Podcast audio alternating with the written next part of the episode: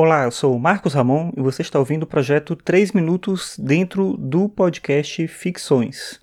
Você pode acessar todos os episódios do podcast em marcosramon.net barra ficções. Hoje é quinta-feira, dia 13 de julho de 2017 e eu estou de férias porque eu sou professor, então tenho férias escolares, né, férias junto com os estudantes mas mesmo de férias eu fico pensando aqui um pouco sobre o meu trabalho, sobre as coisas que eu tenho que fazer, fico organizando inclusive o meu material para volta às aulas, porque na verdade essas férias são meio de recesso, as férias do final do ano para início do ano que vem é que são um período bem maior. E eu estava lendo alguma coisa esses dias sobre algo que eu acho que é interessante, mas que nesse momento as escolas não têm interesse, ou o sistema de ensino não tem interesse em aplicar, mas que é a ideia de sala de aula invertida que é você pensar o espaço físico da escola como uma plataforma social, um lugar para se compartilhar, para se desenvolver ideias, para promover integração, criar e desenvolver projetos. Então, a, o espaço físico serviria basicamente para isso.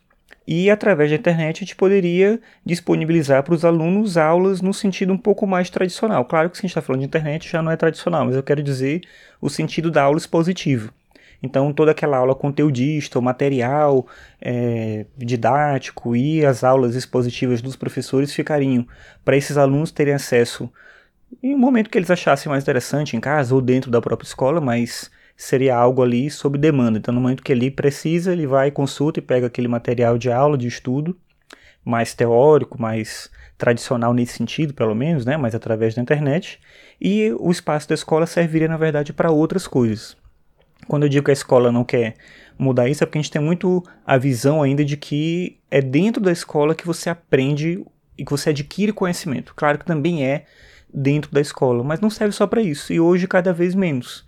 Em outra época, o lugar onde você podia ter contato com conhecimento realmente era a escola, porque ali tinha a biblioteca, ali tinha os professores que detinham aquele conhecimento, tinha todo um contexto específico de um momento que não é mais o nosso. Hoje em dia, você tem acesso a muita informação, muito conhecimento fora da escola. Talvez até mais fora da escola do que dentro da escola. Então a gente tem que ressignificar esse espaço da escola, transformar ele em algo que seja atrativo para esses estudantes. Ficar seis horários em sala de aula, sentado numa cadeira, olhando para frente para os professores expondo conteúdo ou fazendo exercícios, já não parece interessante nem para os estudantes e nem para os professores. Eu falei como professor, para a gente também não é tão interessante assim. Mas é difícil mudar isso, pelo menos a curto prazo eu não imagino uma mudança significativa. Claro que eu estou falando de maneira generalizada. Existem escolas que adotam essa postura, existem projetos que se alinham com esse tipo de perspectiva, né, de entender a escola como um lugar diferente de produção de conhecimento, mas não de assimilação e transmissão de conhecimento teórico ou de conteudista, ou né, uma visão conteudista de conhecimento. Então acho que tem formas diferentes de pensar e eu imagino que daqui para o fim da minha carreira eu vou ver isso acontecer, vou ver o espaço da escola ser transformado, pelo menos eu espero que seja assim.